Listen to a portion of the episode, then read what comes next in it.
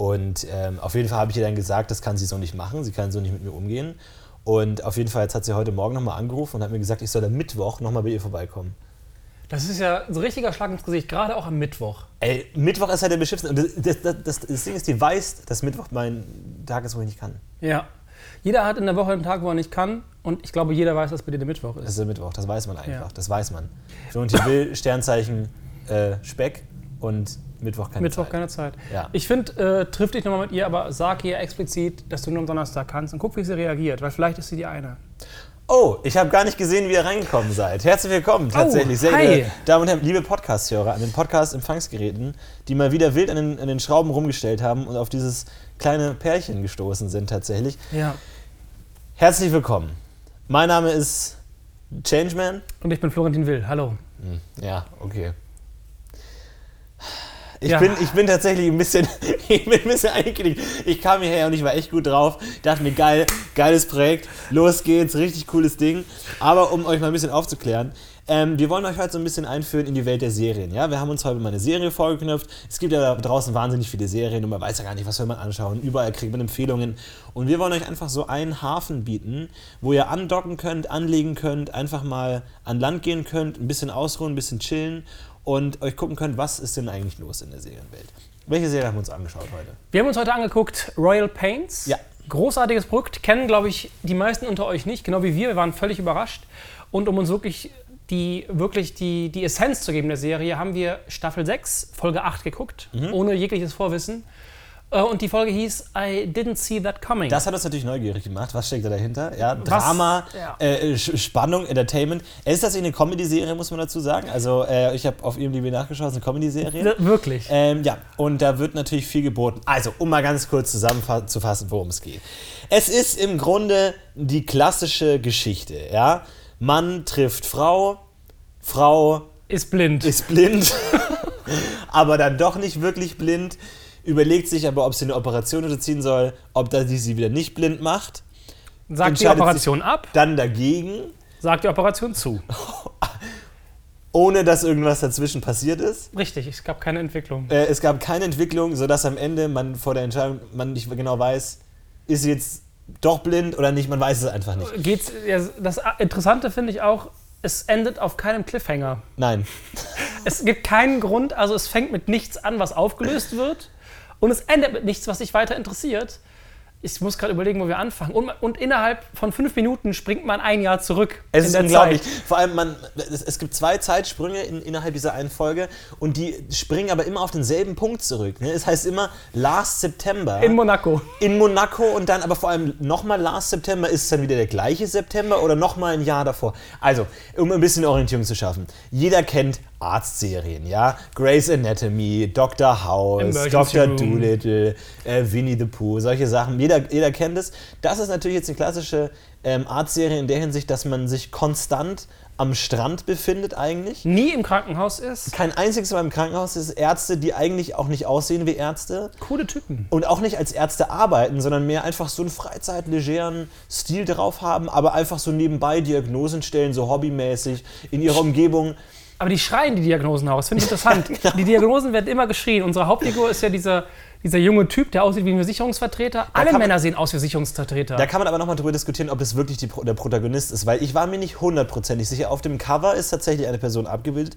Ich glaube aber, es gibt zwei du Protagonisten. meinst die Olle noch? Nee, den anderen Typen. Die sind sich auch sehr ähnlich tatsächlich, was sehr. Ah, der kommt äh, zu selten vor. Und seine Familie kommt auch zu selten vor. Bei ihm, bei der Hauptfigur, haben wir halt dauernd noch die Tochter, die Affäre. Ja, genau. Ja, das stimmt schon. Ähm, aber ich glaube, beide sind Ärzte. Was mir gerade auffällt, alle drei Männer sehen sich ähnlich. Das ist das, ist das ist Problem. richtig schlimm. Und also, die, die, die, diese Folge ist durchzogen von Sarkasmus, doppelter Boden, feiner Ironie, hauchzartem, subtilen Humor, was es natürlich für die, die die Story nicht kennen, oft schwer macht, ob, äh, zu verstehen, ob jetzt gescherzt wird gerade oder ob sie es ernst meinen. Also zum Beispiel, ich erinnere dich an die Szene, wo es heißt, ich finde es total toll, dass du zwei schwule Eltern hast, wo man nicht weiß, stimmt das jetzt oder ist das ein Gag? Weil sie gucken sich so an und also viele Dinge sind sehr schwer, sind, sind ein bisschen unter der, der Subtilblüte vielleicht ein bisschen verwelkt. Aber auf der anderen Seite ein bisschen schwer rauszukriegen. Aber ich finde es manchmal sehr hilfreich, weil oft sagt ja zum Beispiel die Hauptfigur auch nach einem Satz, das war guter Sarkasmus. Ja, das ist, das ist sehr hilfreich, weil man oft dann es einfach nicht merkt. Aber gut, dass es äh, nochmal gesagt wird. Ähm, es gibt, also ich habe mal drauf geachtet, ich glaube, es gibt in dieser Serie nicht einen einzigen Gegenstand, der dreckig ist. Alles Ja. ist sauber, also wirklich Ja, alles. ja. Und ich werde, also ähm, vielleicht, ich weiß nicht, vielleicht schauen wir uns die Folge nochmal an, irgendwie, um noch ein bisschen in die, in die. Tiefe zu gehen. Vielleicht kann man mal drauf achten, ob wir einen einzigen Gegenstand finden, der schmutzig oder dreckig ist, weil nichts in dieser Serie ist. Es ist alles Hochglanz, es ist alles perfekt, es ist alles super gut und es ist, das ist wirklich erschlagen. Das hat so einen Effekt, des, also als, als, als würde man konstant, konstant Plastik irgendwie Ja. in, in, der Nase haben. Ich weiß nicht, ob du das kennst beim, beim Zahnarzt, wenn die diese Plastikhandschuhe haben, Mhm. die dann dadurch, dass sie in deinen Mund eindringen, so Speichel drauf haben und so einen ganz unangenehmen Geruch haben, der dir auch konstant unter der Nase hängt, weil sie halt diese Hände immer unter deiner Nase haben. Und das hat so ein bisschen den, den Feeling von dieser Serie gehabt, dass man konstant diese, diese Speichel, äh, Plastik-Silikon-Ausdünstung in der Nase hat. Konstant. Und mit jedem Atemzug, mit jedem Satz, der gesprochen wird, immer und immer wieder das ins Gesicht gedrückt wird. Wie hast du es denn gesehen? Der Stil, es geht immer so um die Ästhetik. Das, die Ästhetik. Ich finde es sehr interessant, dass sie es geschafft haben, in einer gesamten Serie wirklich jedes einzelne Bild visuell cinematografisch unfassbar groß zu füllen. Man hatte nie das Gefühl, das ist jetzt ein Füllbild oder der Kameramann weiß nicht genau, was er tut. Man hatte immer das Gefühl, hier wurde wie Stanley Kubrick sieben bis Ja. acht Jahre an jedem Bild gearbeitet. Ja, ja. Hier ist nichts dem Zufall überlassen oder mal irgendwie abgeschwenkt. Das ist feinste Kameraarbeit. Wir haben Kamerafahrten drin, da ist mir wirklich die Spucke weggeblieben. Da hab ich mir, wie machen die das? Wo man auch wirklich denkt, also die, die Kamera so als, als leiser Beobachter, also als, als Fliege an der Wand manchmal teilweise, Ja. man denkt sich, das, das, ist, das ist physikalisch gar nicht möglich, wie jetzt da diese Kamera in, in den Raum gepasst hat. Also es ist fantastisch. Um mal ganz kurz die Handlung zusammenfassen. Wir haben mehrere Handlungsstränge. Ja. Wir haben- Hauptsächlich drei. Äh, ich hätte jetzt vier gesagt. Wir Ach haben, so, du hast recht, es sind vier. Wir haben Protagonist 1, der sich nach langer Zeit wieder mit seiner blinden Bekanntschaft, einer Mit alten Charlotte. Liebe, Charlotte, äh, ich glaube Klaus heißt der gute Mann, Mhm. Klaus trifft sich mit Charlotte, haben sich lange nicht gesehen, haben Sex, dann kommt, dann machen sie die Fahrradtour. Nee, die Das ist in der Vergangenheit. Das ist ein Zeitsprung, ne? Da hat er Charlotte kennengelernt, die mit ihrem Guide Andy unterwegs war, der gestolpert ist. Über seinen. Mhm. Toller Stunt übrigens an der Stelle. Toller Stunt. Aber, ach, das war, also die Sexszene ist vor dem Sturz. Also es gibt quasi die Szene letztes Jahr in Monaco, da sind die schon spazieren. Da stürzt sie und weil es im Wald ist, kann man nicht rausfinden, wo in Monaco es ist. Aber dann sind sie nachher Wir halt im kennen uns ja Hotel. beide in Monaco sehr gut aus. Deswegen könnten wir jetzt genau sagen, welcher Wald, aber man sieht nicht genug Man tatsächlich. kann sich genug sehen, sonst hätten wir es natürlich auf Google Maps gucken können. aber Oder aus der Erinnerung fischen können, welcher Wald es ist. die, die Szene ist eine ga- ganz am Anfang, die hat mich sehr beeindruckt. Wir haben so eine klassische MacGyver-Szene, würde ich sagen. Exakt, das war aber halt in, großartig. in der Ärztewelt. Ne? Also dieser Arzt ist unterwegs im Wald, äh, äh, Mountainbiker fahren an ihnen vorbei, stürzen, ja, natürlich äh, Lebensgefahr. Ja. Bein ist gebrochen, verrenkt, alles, der Puls ist kaum noch da. Und ich glaube, ein Thema, mit dem wir uns noch beschäftigen, beschäftigen werden müssen, ist das Thema Medizin. Und ein großes Thema. ob die Dinge medizinisch wirklich so plausibel sind, wie sie dargestellt werden in Also, dieser Serie. solange der Arzt schreit, Diagnosen schreit, hat er recht. Ja, das, das stimmt. Ich bin kein Mediziner. Oh, Tatsächlich, ich bin mehrmals durch Staatsexamen gefallen. Ich habe davon nicht so viel Ahnung. Aber ist es wirklich so, dass wenn dein Bein gebrochen ist, du dann am Bein keinen Puls mehr hast? Ich glaube, was erzählt werden sollte, war kein gebrochenes Bein, sondern ein äh, ausgekugeltes, das die Hauptvene blockiert hat. Und dadurch hast du an, an dem Bein keinen Puls mehr. Weil Weil wenn es halt komplett blockiert ist, die Hauptvene, ich weiß nicht, wie realistisch das ist, aber so habe ich es verstanden, ähm, ist der Puls halt so schwach oder der Blutfluss so schwach, dass äh, kein Puls mehr gemessen werden kann. Du hast natürlich noch einen Puls, aber der ist halt wohl nicht mehr messbar. der, der alte Uri Geller-Trick, ne? wie dieser eine. ähm, der sein Herzbeat stoppen kann. Genau, der, der sich die Tennisbälle unter, unter die, in die Achselhöhlen Genau. geklemmt hat und dadurch keinen Puls mehr an, an der Hand, an der Genau. äh, Fläche hatte. Wir werden uns viel mit äh, medizinischen Fachbegriffen auseinanderschlagen viel, müssen, ja. weil tatsächlich, ich hatte immer das Gefühl, wir haben es auf Englisch geschaut, ich verstehe die Fachbegriffe nicht, aber auch wenn ich sie verstehen würde, würde ich nicht verstehen, worum es geht. Aber ich finde, man versteht es äh, aus dem Zusammenhang ja dann, weil er erklärt es ja immer noch mal, er erklärt es für seinen Kollegen, Ja. er schreit dem Kollegen zu, was passiert ist, und dann schreit er dem Opfer zu, was passiert ist, in äh, handgreiflichen kleinen Portionen, die er leicht verdauen kann. Genau. Zum Beispiel Bein ausgekugelt, Blutdruck niedrig, Bein muss weg oder ich füge Ihnen Schmerz zu und rette Sie. Ja. Fügen Sie mir Schmerz zu. Ja, genau. Aber bei, dieser, ähm, das ist bei dieser Mountainbike-Szene, Mountainbike-Szene.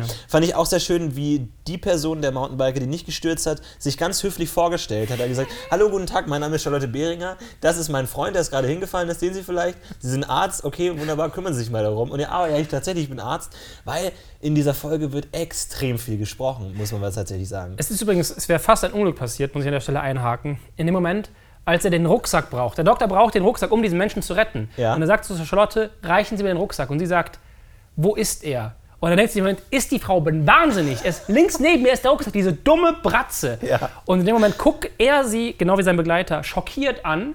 Und sie merkt natürlich, dass diese schockierten Blicke auf ihr liegen und Ja. sagt, ich bin blind. Äh, ich war schockiert. Wirklich, da habe ich das erste Mal, wow. Das ist für mich der Twist der Folge eigentlich. Das wird später nochmal thematisiert, dass sie blind ist tatsächlich. Stimmt, es gibt einen Kollegen, der sehr dezent darauf hinweist und das Richtig. sehr geschickt macht. Richtig. Ähm, also die Blindheit ist, ist glaube ich, zentral. Und ich, also für mich, äh, wir wollen ja auch mal ein bisschen in die Metaebene gehen, ins Tiefe rein, weil da gibt es eine Menge zu interpretieren. Da ist viel im Subtext. Und ein Zitat, das mir sehr schön gefallen hat, weil sie diskutieren dann, ob sie diese ähm, Transplantation machen will, diese Augen-Netzhaut-Transplantation, Genau, was auch immer. Und ähm, wo sie dann, wo, wo das Risiko ist, momentan sieht sie nicht viel, aber ein bisschen was. Ja, sie sieht, glaube ich, ähm, So, nur so Licht nur und Helligkeit Schemen. und, sowas, genau, Mhm. ja. Und ähm, wenn sie diese äh, Transplantation macht, kann sie entweder wieder perfekt sehen oder gar nicht mehr. Richtig. Und ich glaube, das ist so ein Thema, das sich durch die gesamte Serie durchzieht. Dieses, wie viel bist du bereit einzugehen? Ich finde, man hat aber auch als Zuschauer, ist es auch für uns relevant, weil man hat auch das Gefühl, wie viel sieht man eigentlich, wenn man diese Serie sieht? Ja. Ist man nicht selber auf eine gewisse Art blind? Richtig. Und wäre es nicht besser, komplett blind zu sein, als sich den eigentlichen, äh, als, als alles zu sehen? Also ich habe das Gefühl, ich sehe bei dieser Serie nur Schemen. Sehr interessant. Charakterzeichnung ist auch ein interessantes Thema, auf das wir eingehen können. Ähm, ich möchte nur mal ganz kurz bei den Handlungssträngen bleiben, damit wir das nicht verrudern, weil ich habe es auch nicht hundertprozentig mitbekommen. Ganz am Anfang der Folge ist ein Stilmittel, das man aus vielen Serien kennt, ein Was ist zuletzt passiert. Tatsächlich ein Teil, der mich so dermaßen verwirrt hat, dass ich das wirklich das Gefühl hatte, ich komme überhaupt nicht mehr mit, weil so viele Dinge passiert sind, so viel auch sarkastisch hin und her und so viele Blicke, auch diese sagenden Blicke, ist immer ein riesiges Problem. Wenn du nicht weißt, worum es geht, helfen dir diese Blicke überhaupt nicht, können- sondern sie machen es noch schlimmer. Man kann es im Nachhinein jetzt ganz gut zusammenfassen, äh, diese, diese Rückschau, aber trotzdem auf den Punkt bringen könnte ich sie nicht. Weil es ist, irgendwas, es ist irgendwas mit einem Teppich passiert, auf dem Wein oder Blut ausgegossen wurde, ja, genau. der dann aber repariert wurde, obwohl das, das Pärchen nicht wollte, dass er ja, repariert ja, wird. Ja. Das ist eben dieser Psychiater, dieser Strang ist mir am unklarsten von allen. Ja, das ist, würde ich sagen, das ist so ein halber, viereinhalb vielleicht. Ja, aber Weil das ist ist auch eine Figur, die komplex. überhaupt nicht in den anderen vier Handlungssträngen vorkommt. Der, du meinst der, der, der Typ mit in dem Haus mit den ganzen Gegenständen, den Ja, Antiquitäten. ja. Und da, Ja. also, ähm, Wo das der bekannteste Schauspieler von allen war. Genau. Und da muss man auch tatsächlich mal ein bisschen sagen, ähm, alle in der Serie sind extrem reich, bis Ja. auf eine Figur. Auf die können wir später nochmal eingehen. Die abgeschoben wird. Äh, die abgeschoben wird tatsächlich. Man weiß es ja nicht. Man müsste ja die nächste Folge sehen. Vielleicht- Mal vielleicht ah, wird sie vielleicht. ja abgeschoben, vielleicht auch nicht. Alle in der Serie sind extrem reich und ich habe mir die ganze Zeit überlegt, was ist die Zielgruppe für diese Serie? Sind es Leute, die auch sehr reich sind oder Leute, die gerne reich sein würden? Weil man hat dieses ganze Ärzte-Ding, aber diese, man muss ja gucken, bei diesen ganzen Ärzte-Serien, so Dr. House oder Grey's Anatomy oder auch Scrubs, da sind die Ärzte eigentlich eher so die, die den ganzen Tag arbeiten, die sich immer reinhängen, die so wahnsinnig viel arbeiten müssen, aber wo dieser ganze Reichtumsaspekt eigentlich selten thematisiert Man kriegt den wird nicht mit, so. weil die halt immer im Krankenhaus sind. Genau, und wo man auch denkt, ja, okay, die verdienen das auch, so viel Geld zu haben, weil die sich halt wirklich reinhängen und Leben retten und den ganzen Tag arbeiten.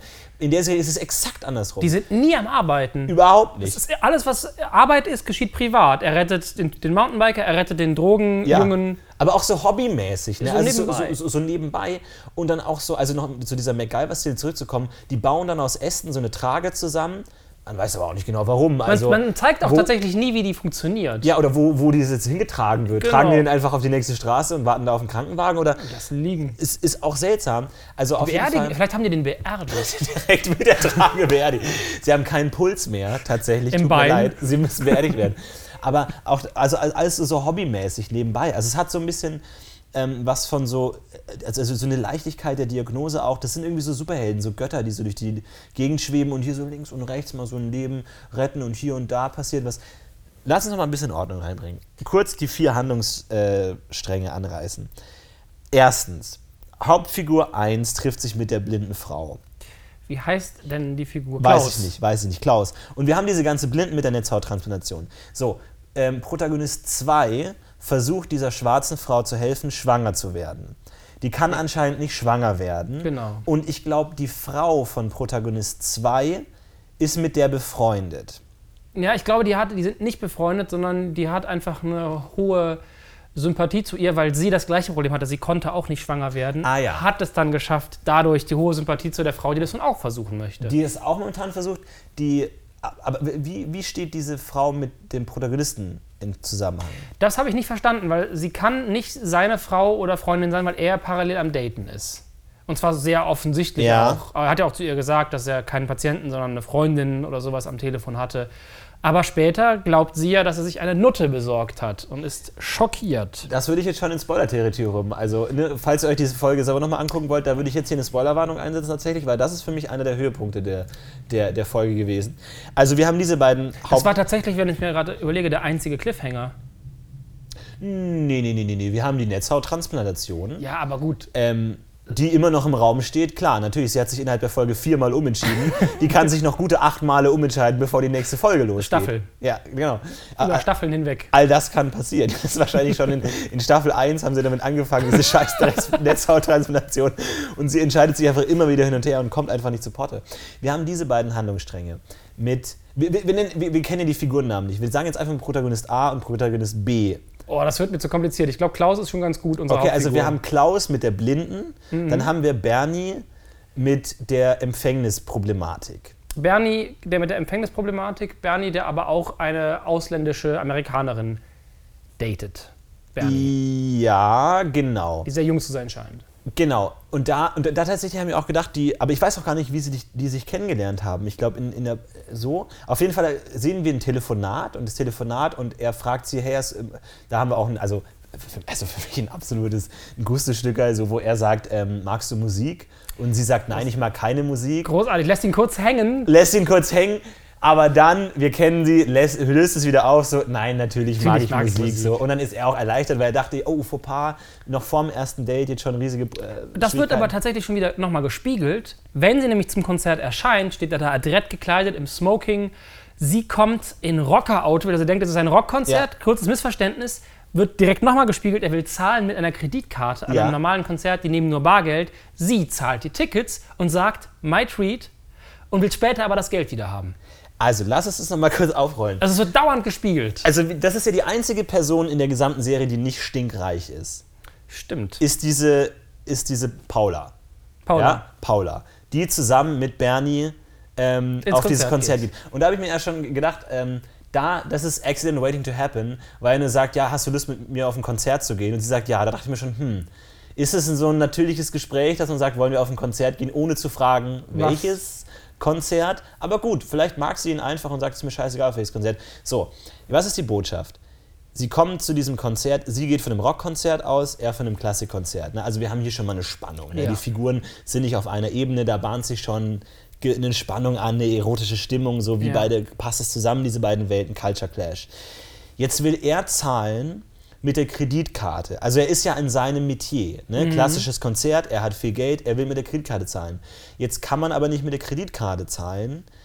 Das heißt, die Pöbelfrau ist jetzt wieder, hat Oberwasser, zahlt für ihn. Also was ist da die Botschaft? Es ist, also, weil, weil, es ist ja kein Rockkonzert. Wenn es ein Rockkonzert wäre, wäre es ja verständlich, dass sie Oberwasser hat und jetzt zahlen kann und ihn dann sozusagen in die Bredouille bringt, auch gut fürs zweite Date, Ja. sozusagen, ich, ich gebe dir was aus und ah, du musst es mir unbedingt zurückzahlen. Wir müssen uns bla, bla. wiedersehen, aber macht es am gleichen Abend noch der Idiot. Trottel, ne? Klassischer Anfängerfehler. Also- Klassischer Anfängerfehler. Was, was hier deutlich als Botschaft zu mich rüberkommt, ist, egal wie reich du bist, du kannst nicht unbedingt ein Klassikkonzert besuchen. das ist für mich die Botschaft. Ja, aber auch, aber auch die Botschaft ist ja auch, egal wie reich du bist, manchmal hast du einfach nicht genug Geld. Das auch. Und die Botschaft Also ist du auch, hast das falsche Geld. Du hast die Kreditkarte statt dem Bargeld. das ist richtig. Und die Botschaft ist auch, egal wie reich du bist, es kann sein, dass ein Ausländer reicher ist als du. Genau. Der Amerikaner ist. Manchmal bist du so reich, dass du dir gewisse Dinge nicht leisten kannst. wow. Verstehst du? Das ist, das ist deep. Verstehst du, wo ich hin will? Doctor is in deep. Tatsächlich die Tagline der Serie. Es hat sich mir noch nicht hundertprozentig erschlossen. Ich dachte, das wäre eine Anspielung auf diese Affäre, die er hat mit dieser blinden Frau. ja, Aber wer weiß, was in den sechs Folgen davor passiert ist oder in den sieben Folgen. man weiß es nicht genau. Tatsächlich. Ist, das werden wir vielleicht noch rausfinden, tatsächlich. Dritter Handlungsstrang. Die Tochter von oh, ja, großartig. Klaus Großartige Geschichte. ist anscheinend irgendeine Art Instagram-Star. Mir ist, hat sich nicht ganz erschlossen, ob sie das selber nicht weiß oder ob sie es nur versteckt. Ja, oder sie ob sie es runterspielt, so von wegen, ne? Weil, weil sie sagt ja auf dieser Seite, Oz, diese Goss- Gossip-Seite, sie wüsste nichts davon und schreibt später aber mit jemandem, der Oz heißt und Fotos von der Party will. Ach, ich dachte, Ost sei so, so eine Internetabkürzung. Ja, Oz ist der Typ, der diese Gossip-Seite macht. Ah. Und sie tut ja noch so, als würde sie ihn nicht kennen. Aber weißt du noch, wie sie heißt? Irgendwie so Bella Hu oder Ella Hu. Ähm, oder Emma so. Hu. Emma Hu. Emma Wehr. Das Ist, ja der ist ihr. Instagram-Name. Mhm. Und da ist sie bekannt. Und dann ist sie mit ihrem Vater unterwegs, mit dem Vater und dem schwulen Freund. Keine Ahnung, der, ob der Witz oder E- nicht. Ja, man der mit den. Eheproblemen, der auch mit seiner Frau Eheprobleme hat. Also, Oh, okay. Fahren Lassen wir das da- einfach mal hinten an jetzt die fahren kurz. zweigleisig. Lassen wir das einfach kurz hinten an. Sie ist mit ihrem Vater unterwegs und dann kommt irgend so ein Yuppie-Trottel äh, zu ihr und sagt, du bist doch die von Instagram, hast du nicht Bock auf meine Party zu kommen? Und der heißt Cinco. Ja, genau. Cinco de Mayo. Wichtig, weil vielleicht entsteht da noch was.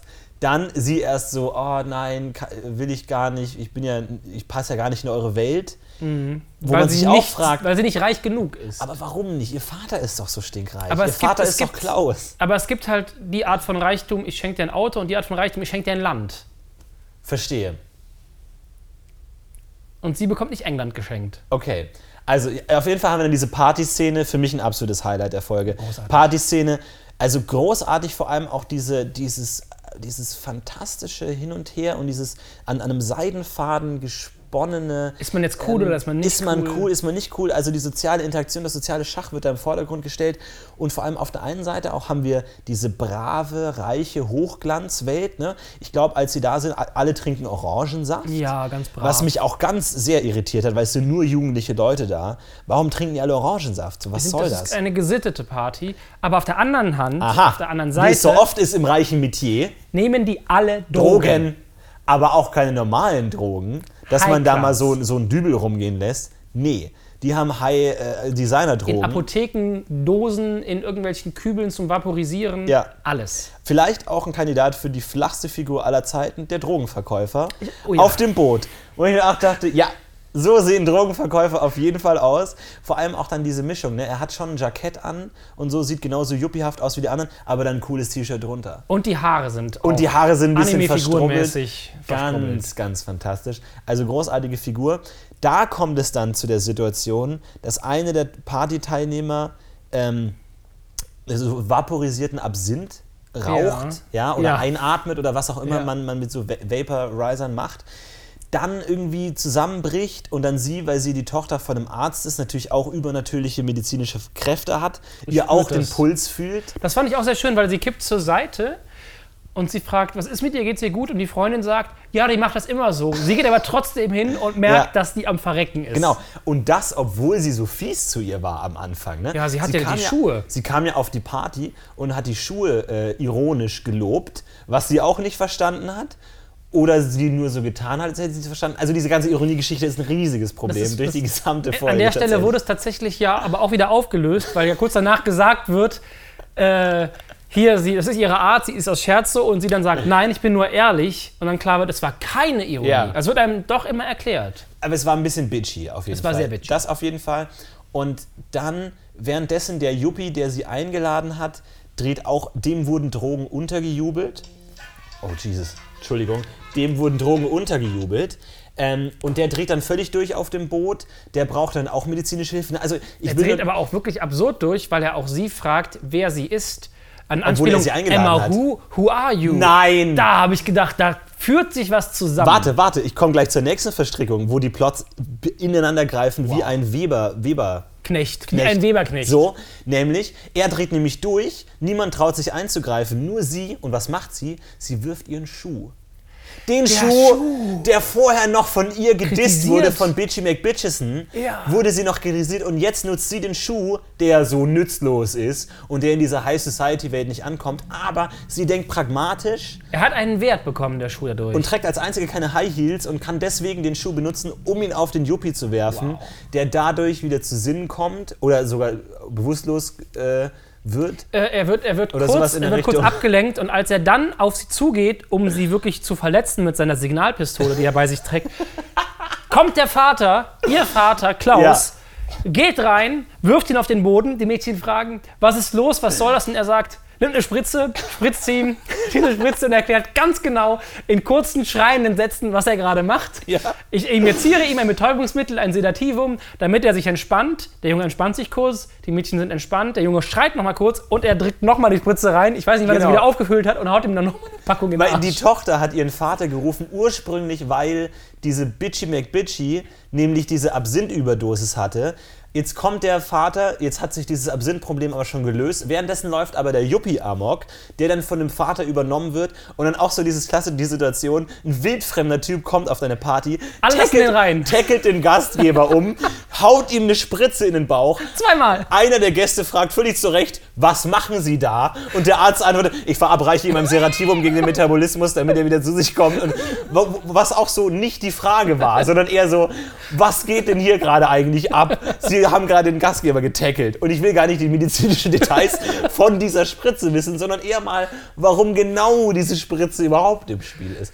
Also auch, also auch wieder diese, diese Übermacht, der, der, der ist vollkommen perfekt vorbereitet. Er hatte sich eigentlich auf eine Absinth-Überdosis vorbereitet, kann aber auch mit dieser Signalpistolenüberdosis wunderbar umgehen. Ich glaube, der Drogendealer, ach ja genau, der Drogendealer wurde ja vom Boot ins Wasser gestoßen, geschubst. um die Beweise zu vernichten. Dadurch wurden nebenbei die Beweise vernichtet. Und er kommt auch nicht wieder. Ich glaube, der ertrinkt und stirbt. Und da kümmert sich keiner. Wir können ja noch über den Bodycount reden tatsächlich, aber hier haben wir auf jeden Fall einen Toten Ja. schon tatsächlich im Spiel. Also fantastisch, wie hier alle Handlungsstränge ineinander greifen, tatsächlich auch die Botschaft durchklingt, aber nicht, nicht, nicht ins Gesicht, sondern für mich Sanft. Äh, ganz sanft, wie, wie eine wa- warme äh, Strandbrise. Ähm, vierter Handlungsstrang. Das Ehepaar. Welches Ehepaar? Das Ehepaar, der Teppich. Ja, überhaupt nicht verstanden, von vorne bis hinten komplett verwirrt, nicht ein Wort verstanden. Muss da aber dazu sagen, dass wir hier nochmal über die Zielgruppe reden müssen, weil äh, es gibt ja diese Szene, wo diese zwei Menschen, ich möchte hier nicht mal Namen einführen, weil ich zu verwirrt bin, diese zwei Menschen in der Wohnung sind und dann erklärt er irgendwie, wie mit dieser Wohnung falsch umgegangen wurde. Das war Man hat interessant. keinen Kontext und er hat so ganz viele verschiedene, glaube ich, auch ikonische Gegenstände in seiner Wohnung. Das, das äh, Katzenporzellan wurde nicht gewürdigt. Die Aztekenschüssel wurde in die Sonne gehangen. Genau, und dieser Skandal. uralte Azteken-Gralbecher wurde tatsächlich als Mülleimer verwendet, was, glaube ich, wenn man sich mit den Gegenständen auskennt, urkomisch ist. Wahrscheinlich auch wirklich, wirklich kurz den Kenner auch so schockiert, dass er lachen muss vor Schock. So ob er will oder nicht.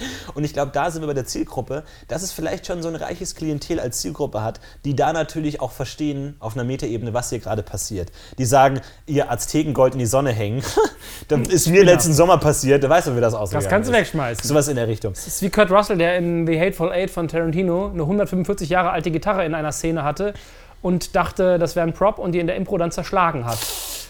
Bisschen ärgerlich für die ganze Crew, weil das sehr, sehr teuer ist. Aber für Kurt Russell, toller Moment. schöner, schöner, Moment. schöner Gag in der Mittagspause. Die Ja. Kameras liefen nicht und so. Ja. ähm, nee, wir hatten aber noch einen anderen vierten Handlungsstrang. Der, ähm, du meinst wahrscheinlich den dritten Handlungsstrang ursprünglich. Und zwar, das ist die Frau, die keine Kinder kriegen kann. Und die. Nee, das ist ja, das ist ja Bernie. Wir Nee, nee, nee. Klaus mit der Blinden. Bernie mit der Schwa Ah, genau. Nein, nein, nein. Der Bernie ist äh, der mit der äh, Mexikanerin, die nach Amerika ein, die in Amerika bleiben will, abgeschoben wird. Das ist- das Wir haben noch die indische Frau und die afrikanische Frau. Die eine hat ein Kind, die andere will ein Kind, hat aber irgendein Leberproblem. So, das sich nämlich nicht aufklärt. In der Mitte der Folge denkt sie nämlich, sie sei schwanger, hat aber anscheinend irgendeine Lebervergiftung, die ihren Bauch aufquellen hat lassen und ihr irgendwie ihre, ihre Augen verfärbt. Und dann stellt sich nämlich raus, und da möchte ich jetzt auch mal ganz kurz hinterfragen, ob das medizinisch so astrein ist, dass sie diese Lebervergiftung da deswegen hat, weil sie seit Jahren mit Kupfertöpfen kocht und dadurch eine Kupfervergiftung bekommen hat und dadurch auch nicht schwanger werden kann.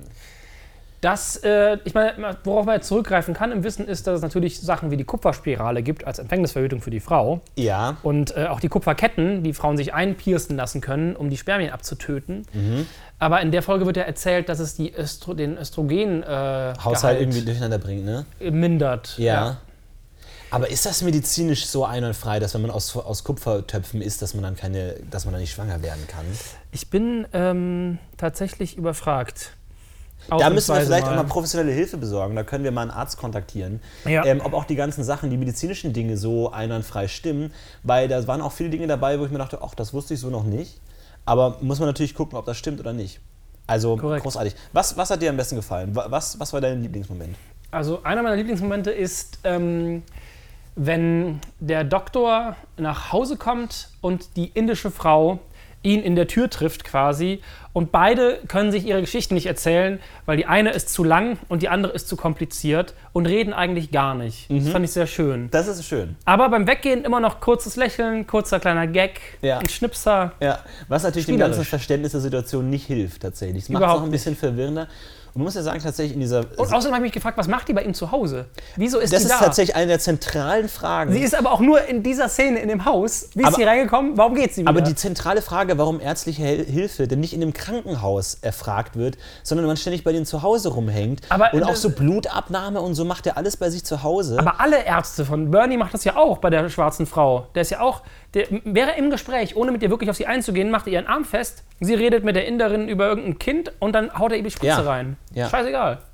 Also das ist, das ist eine ganz absurde Situation, aber auch mal was Frisches, weil man hat ja von diesen ganzen Ärzteserien immer so diese Krankenhaus-Sachen, wo ich auch sage, so, ach jetzt mal, vierte Staffel Scrubs, Mensch, könnt ihr nicht mal irgendwie auf so einer Karibikinsel oder an so einem Strand oder so. Oder einer Monaco. Müllhalde oder Ja, sowas. genau, oder, oder im Weltraum oder sowas. Warum denn nicht mal sowas? Und da wurde ein kleiner Traum von mir wahr, heute, Ja. dass man auch so dieses Ärzteumfeld, was ich ja liebe, ne? Diese, dieses Drama, dieses überlebt er ja oder nein, ähm, überlebt er den Beinbruch ja oder nein, so diese Momente, aber auch mal in der neuen Optik tatsächlich zu zeigen, hat mir gut gefallen. Meine Lieblingsszene war, als Bernie ähm, Blut abgenommen hat, wie er sich den Gummihandschuh angezogen hat.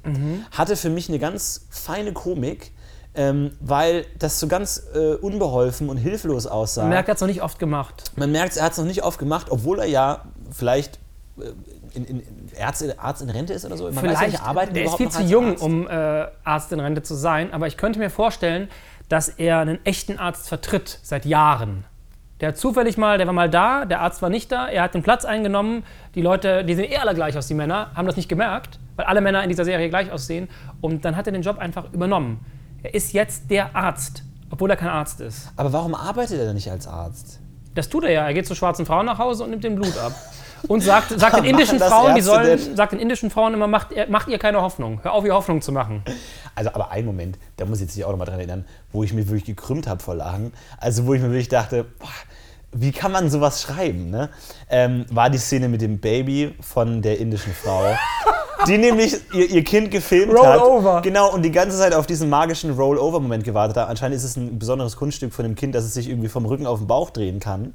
Ähm, und will das immer filmen. Und dann ist sie kurz abgelenkt und redet mit Bernie. Und dann dreht das Kind sich um. und guckt zurück und dann hat sich das Kind umgedreht und sie hat sich gefilmt. Das, Aber das, war ich für mich fand- Comedy Gold wirklich mit dem Silbertab Silberlöffel serviert. Ich fand's- dachte mir, ich krieg mich nicht mehr ein. Aber der Witz endet da ja nicht. Sie geht hin und dreht das Kind wieder um und fängt wieder von vorne an Genau. mit ihrem ewigen Sisyphos-Job, dieses Kind zu filmen, wie es sich umdreht. Und wird dann wahrscheinlich als nächstes von der Klingel, von der Klingel gestört. Für meinen Puls, ich sterbe. Ja, Äh, wir müssen das Bein abnehmen. Aber auch so Schienen aus Ästen gebaut, ne, diese MacGyver-Szene hat mir gut gefallen. Ich dachte eigentlich, als diese Szene kam, dass die ganze Serie aus diesen Dingern entsteht. Ja. Und dass er immer irgendwie ganz Genau. krass schnell sowas machen kann. ja. Er spuckt in eine Spritze und verabreicht dem Jungen und die Drogenprobleme sind weg. Leider war dem nicht so. Wir haben vielleicht ein besseres Konzept. MacGyver als Doktor. Ja. MacGyvers MacDoctor. Emergency Doctor Adventures. The Adventures of MacGyver. Gibt es eigentlich mal so ein, so ein Crossover MacGyver McDonalds oder sowas? So den MacGyver? Das heißt, ein Burger, der einfach nur aus so eine Stück Gummi und Dreck genau, so gemacht wurde. Kugelschreibermine und ein Vibrator oder so drin ist. Und das dann einfach äh, als Burger verkauft wird. Ich glaube, einer unserer Zuhörer Hat schreibt schon das gerade Patent McDonalds. angemeldet. Ja, Ja. tatsächlich. Ähm, Ich bin noch nicht ganz durchgestiegen tatsächlich äh, durch die Folge. Ich habe noch ein paar offene Fragen. Ich glaube, vielleicht äh, müssen wir da noch mal ran. Ich glaube auch, wir müssen die nochmal gucken und für nächstes Mal vielleicht auch mal, weil ich glaube, so wie wir die Folge wahrgenommen haben, nimmt man jetzt auch diesen Podcast wahr. Ja. Sehr durcheinander und unstrukturiert. Deswegen glaube ich, sollten wir ihn nochmal gucken, um nächstes Mal ein bisschen strukturierter Ja. das auch wiedergeben zu können, um nochmal Sachen, beim ersten Mal gucken, übersieht man ja ganz viele Sachen. Sachen, die man Wahnsinn. übersehen hat, wieder Aber aufnehmen. du sagst übersehen. Wie hieß denn die Blind. Folge? Didn't see that, coming. Und als wir die Folge noch nicht gesehen haben, wussten wir nicht, was soll das bedeuten, dieser kryptische Sendungstitel. Mir fällt noch was ein. Wir sehen nie, er schläft mit ihr dreimal in der Folge. Wir sehen nie, wie er kommt. Wir sehen auch bestimmte Figuren nie, wie sie ankommen. Die schwarze Frau kommt nie an, die ist immer da. Ja. Ich glaube, es gibt, dieser Satz ist auf so vielen Ebenen zu verstehen. Das Pärchen hat die Beine aneinander gebunden und soll versuchen, gleichzeitig zu gehen miteinander. Das habe ich auch überhaupt nicht. Ach, ist das auch diese Paartherapie? Das ist diese wie? Paartherapie. Die haben die ganze Zeit eine ah, Paartherapie am Ja, Laufen. jetzt kommt es langsam zusammen. Ja. Und deswegen gehen die auch mit dem Therapeuten zu dem Typen. Die sind ja irgendwie, entweder haben die den Teppich versaut, ich weiß nicht, wem dieses Haus gehört, wo sie am Ende sind mit diesen ganzen Keine aztekischen Ahnung. Gegenständen. Keine und warum Ahnung. die so sauer sind. Und ich habe diesen einen Satz nicht verstanden, akustisch, den der eine Mann aus dieser Ehe zu dem Aztekenbesitzer sagt. Er sagt ja, "Diddle-diddle, what's it gonna be? Teppich oder irgendwas? Es scheint Mhm. Ich, ja eine hab, Entscheidung ich war zu so dermaßen verwirrt in dieser Szene. ich habe überhaupt nichts verstanden. Ich glaube, es sollte lustig sein, als sie sich auf den Teppich gelegt haben und den Teppich zu spüren. Aber im Endeffekt ging es wohl nur um die Frage, die dieser junge Mann dann gestellt hat, der aussah wie die anderen drei Männer, aber die ich nicht verstanden habe und sie auch nicht beantwortet wurde. Also wir haben ein massives Charakterproblem, weil alle gleich aussehen, alle Ja. wirklich komplett oberflächlich gezeichnet sind. Ja. Man sie wirklich auch von der Art, wie sie reden, überhaupt nicht unter unterscheiden kann oder irgendwie sowas in der Richtung. Und diese, diese, die Folge besteht auch wirklich zu 95% aus Dialog. Also da wird nur gelabert. Wir haben einen Stunt, wir haben zwei Stunts. Es gibt, äh, Wir haben den Fahrradsturz und wir haben den äh, Sturz ins Wasser vom Boot aus. es gibt eine Sexszene, diese ganzen Kam die einfach nur Kamerafahrtenmäßig ja, abgeschwenkt wird. glaube ich, wirklich einfach die, die schlechteste Sexszene, die ich in meinem Leben je gesehen habe. Wirklich. dauerhaft. Also die wirklich auch in, an drei Minuten gedreht wurde einfach. So, ja, ihr knutscht rum, wir schwenken einfach dreimal über euch drüber und Es waren doch die, immer die gleichen Bilder. Katastrophal, wirklich katastrophal. Und aber auch dann dieses ganze, diese, dieser, diese cute After-Sex-Talk, so von wegen so, oh, wir haben uns ja noch gar nicht viel unterhalten oder so, oh, wir reden ja nie viel. Aber das, was ich auch toll Ugh. fand, alles wird dreimal erzählt, weil sie erzählen ja, als sie sich wieder treffen und das erste Mal Sex hatten, ähm, ja, Sex war nie unser Problem, nur Reden war unser Problem. Ja. Und dann sind wir in der Vergangenheit und sie sagt das Gleiche nochmal. Wir, haben noch- wir haben noch gar nicht viel geredet, wir haben nur Sex gehabt. Und merkt man, ah, die hatten kein Problem, solange sie Sex gehabt haben. Ja. Die müssen aufhören zu reden. genau. Aber sie kommt ja dann wieder und immer wenn sie reden, gibt es Probleme. Sie reden über diese Augentransplantation, sie will das nicht und geht weg. Aber das habe ich nicht verstanden, was ihr fucking Problem ist. Ich meine, der Mann ist Arzt, ja, und sie ist halt blind. Es ist jetzt nicht so weit hergeholt, dass der vorschlägt, du sag mal, ähm, es gibt jetzt so eine neue Behandlungsart, dass man mit Stammzellen so äh, Netzhaut nachempfinden kann. Die könnte man dir transplantieren, dann kannst du wieder sehen. Und sie, sie ich will sauer. da nicht drüber reden, das, also jetzt bist du zu weit gegangen, auf gar keinen Fall, ich gehe. Vor allem zweimal. Was? Sie wird zweimal sauer Aber warum? Und sie entscheidet sich aber auch dafür. Und wenn sie dann bei ihm ist, entscheidet sie sich nochmal dagegen, als sie in der Badewanne sind, dagegen und dann nochmal dafür. Ja, wir haben die Badewannenszene, die, ah, genau, dann sind sie nämlich in einem Hotel. Die vögeln nur im Hotel. Und warum vögelt er mit ihr nicht zu Hause? Er bringt sie nach Hause, stellt sie seiner Tochter und seinem besten Kumpel vor, aber vögelt sie immer nur im Hotel. Aber die Sexszene ist nicht im Hotel. die Sexszenen sind alle im Hotel. Die erste Sexszene ist in Monaco. Die sind in Monaco im Mann, Bett. diese scheiß Zeitsprünge, ey, das ist echt zum Kotzen. Weil vor allem, da steht immer nur Last September. Und dann nochmal Last September. Ja, soll ich jetzt wissen, welchen Monat die gerade haben, um zu wissen, wie weit dieser Zeitsprung ist? Sag doch einfach vor drei Wochen. Vor allem, das scheint so. ja irgendwo in Kalifornien zu spielen, sodass du es auch nie an irgendwelchen Zeiten festmachen Überhaupt kannst. nicht, keine Ahnung. Es ist immer Tag, es ist immer Sommer, du hast keine Orientierung. Obwohl sie, glaube ich, in Monaco tatsächlich gedreht haben, weil sie während den Monaco-Szenen immer so penetrant im Hintergrund diese Monaco-Szenerie Ja. zeigen. Ja. Und also das ist alles, auch diese ganzen Landschaftsaufnahmen und alles so, ist so wahnsinnig reich. Da will ich auch aus jedem Sandkorn Porti, Porti Millionen. Port? Purt. Purt. Port. Port. Purt. Fließt. Puren. Ich glaube, Puren Wie, ist äh, wie Poren. Kann man aus Poren nicht ein Verb machen? Esport? Ich, Esport? ich glaube nicht. Export. Sowas. Es exportiert aus jedem Sandkorn die Millionen. Ja. Also ganz schrecklich, ganz schrecklicher Stil. Ich habe noch nie so sehr mit reichen Menschen Mitleid gehabt, wie in diesen 42 Minuten, wo ich dachte, ihr wird wirklich das erbärmlichste Leben der Welt, weil es arbeitet ja auch niemand. Nee. Niemand in dieser Folge arbeitet. Doch, äh, der, doch, Klaus arbeitet zweimal kurz. Einmal vor einem Jahr im September im Wald. Die Arbeit. Und einmal ja, eine das ist ja nicht. Arbeit. Das ist ja so, so hobbymäßiges, äh, ja, ich habe einen Eid geleistet, ich muss denen jetzt helfen. Aber niemand arbeitet, man weiß auch nicht. Wir haben diese Instagram-Göre, Doch, die ich muss kurz korrigieren. Bernie arbeitet, wenn er zu dieser komischen Frau geht und ihr Blut abnimmt.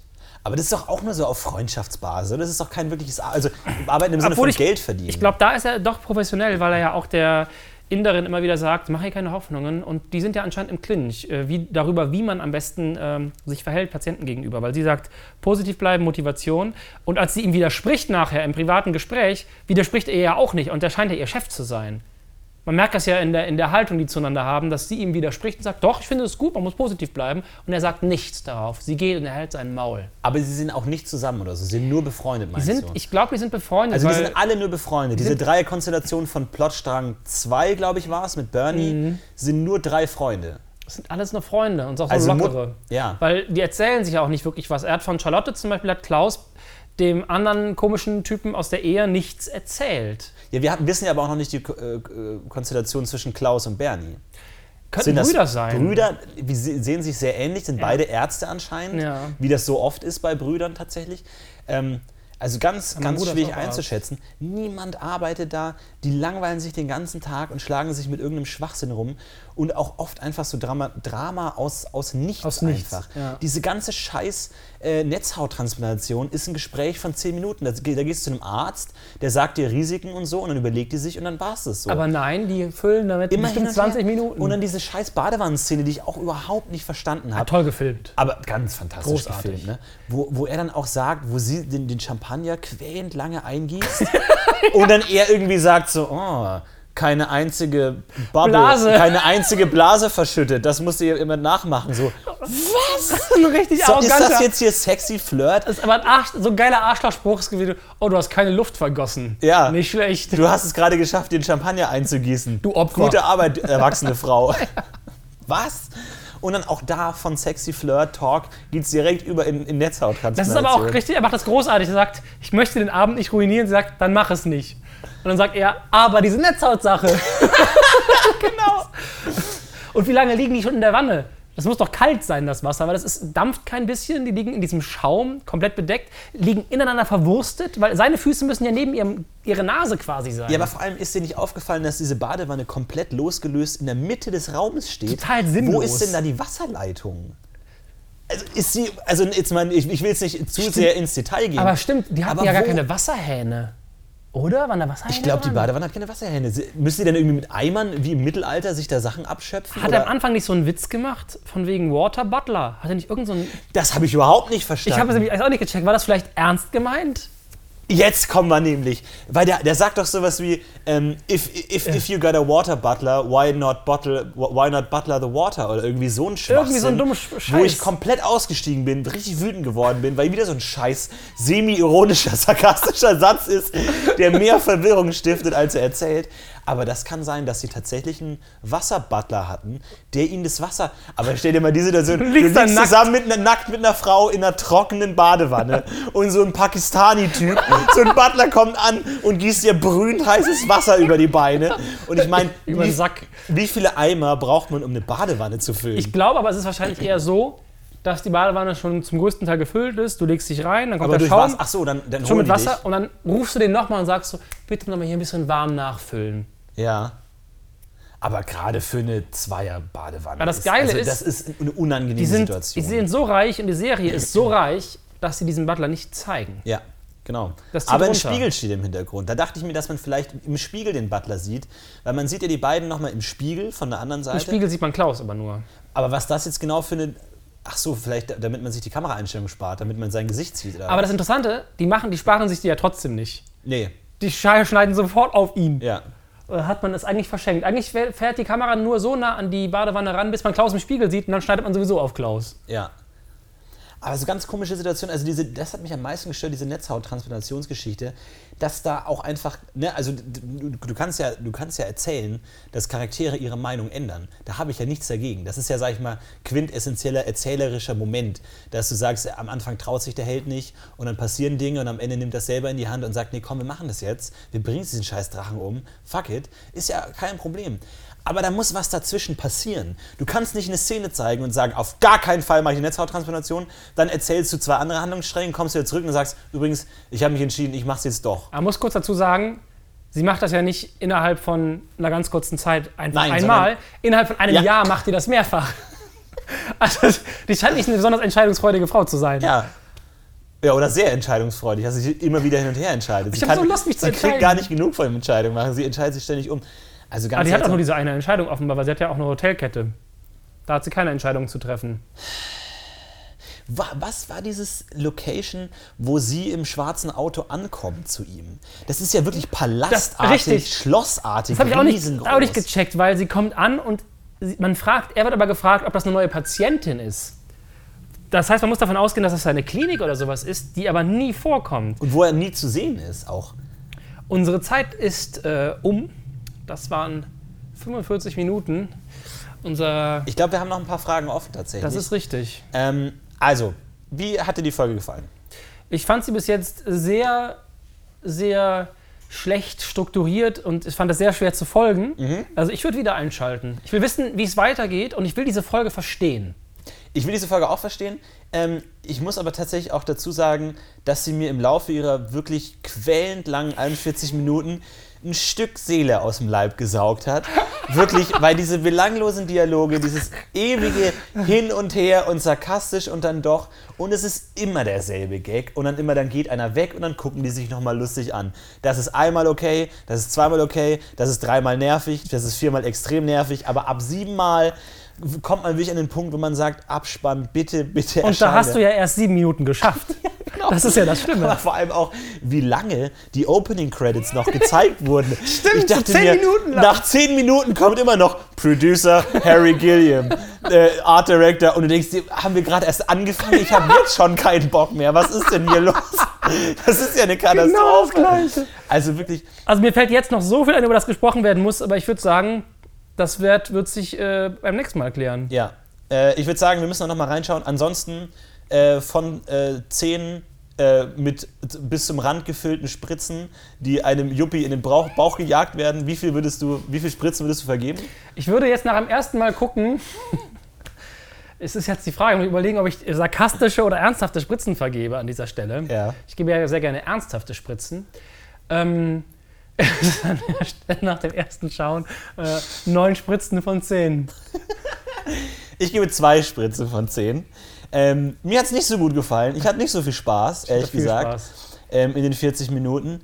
Und ich glaube, das äh, wird hart. Ich bin gespannt, ob ich noch auf zehn Spritzen erhöhen kann, weil das ist das höchste der Gefühle. Aber heute war es noch nicht das höchste der Gefühle. Diese Optik ist eine Katastrophe. Ist wirklich eine Katastrophe. Kennst du Reich und Schön im ZDF? Äh, ja. Daran hat sich ja, erinnert. Ja, aber das ist so dieses ganz null Kreativität, null Stil, einfach nur Innere Leere. Yuppie, diese Jacketts, diese Scheißhemden, alles ganz katastrophal, absolut grauenvoll, furchtbar. Ich freue mich auf die nächste Runde. Wunderbar. Bis bald Haut rein, bis dann. Last September. in Monaco.